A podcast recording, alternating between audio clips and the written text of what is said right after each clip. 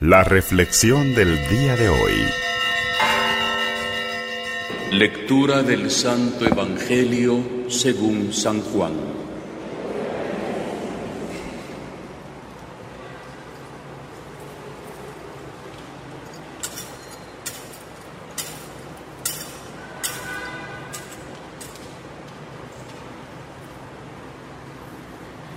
En aquel tiempo hubo una boda en Caná de Galilea a la cual asistió la madre de Jesús.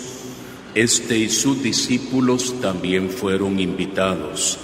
Y como llegara a faltar el vino, María le dijo a Jesús, ya no tienen vino.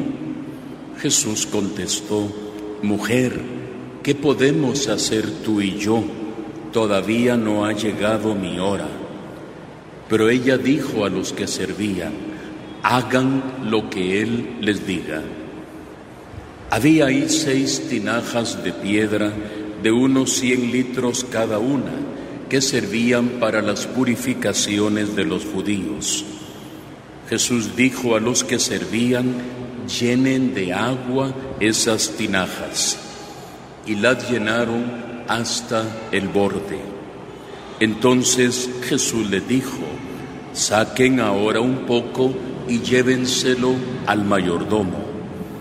Así lo hicieron y en cuanto el mayordomo probó el agua convertida en vino sin saber su procedencia, dijo, todo el mundo sirve primero el vino mejor y cuando los invitados ya han bebido bastante, se sirve el corriente.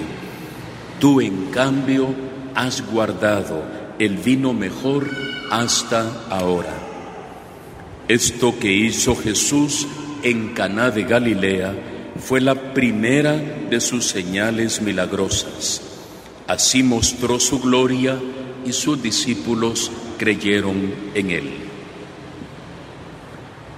Palabra del Señor.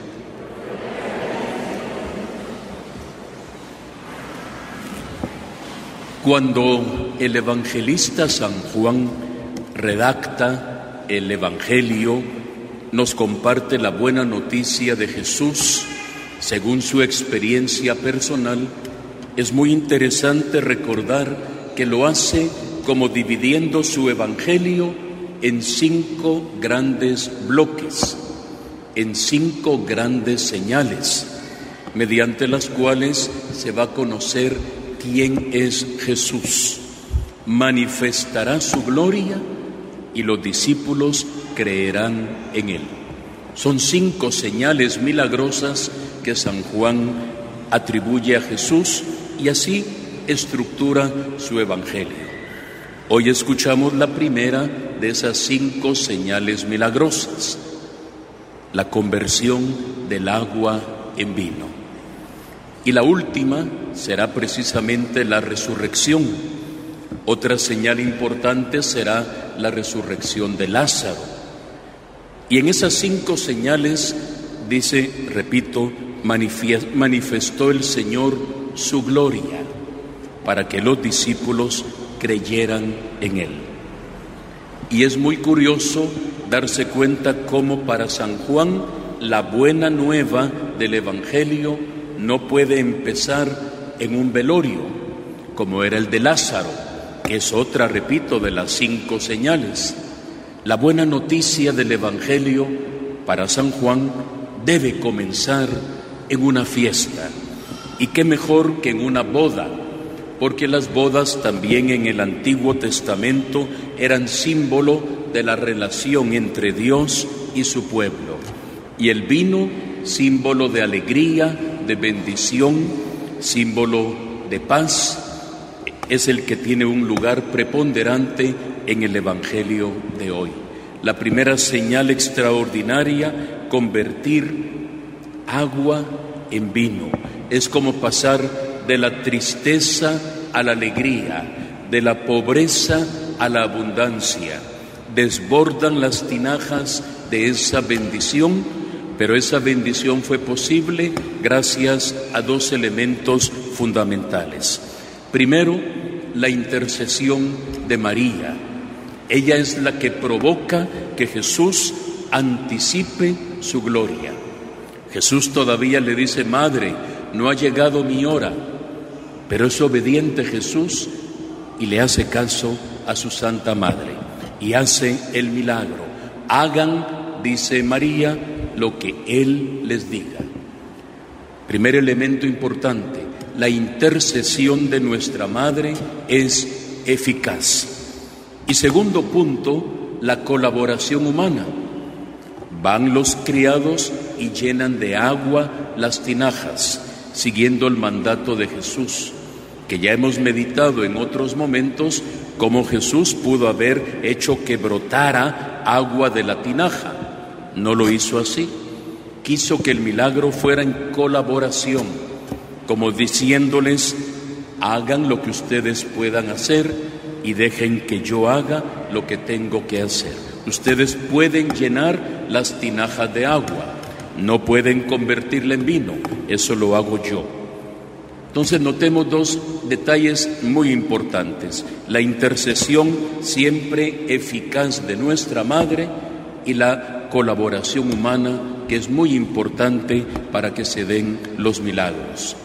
Pensemos en aquel otro milagro, la multiplicación de los panes y de los peces. ¿Quién es el que multiplica los panes y los peces? ¿Quién lo hace? Jesús. Pero hubo alguien, un joven, que le llevó cinco panes y dos pescados. Eso es lo que Jesús multiplica. Hoy el agua, los criados llenan las tinajas hasta el borde y Jesús convierte eso en un milagro extraordinario, en el vino nuevo, símbolo de la alegría del Evangelio que Jesús viene a compartir y que se inicia gracias a la intercesión de nuestra Madre Santísima, a quien hoy celebramos bajo la advocación de Nuestra Señora de Lourdes. Hoy nuestra Madre también a usted y a mí nos dice, ¿quieres que te vaya bien en la vida? haz lo que mi hijo te diga. Pon de tu parte y haz lo que mi hijo te diga.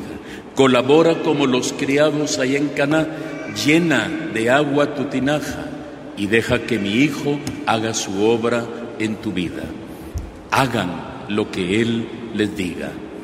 Pidámosle hoy de todo corazón al Señor que cada uno pueda poner en práctica esta palabra especialmente aquella palabra oculta que hoy llega a nuestro corazón.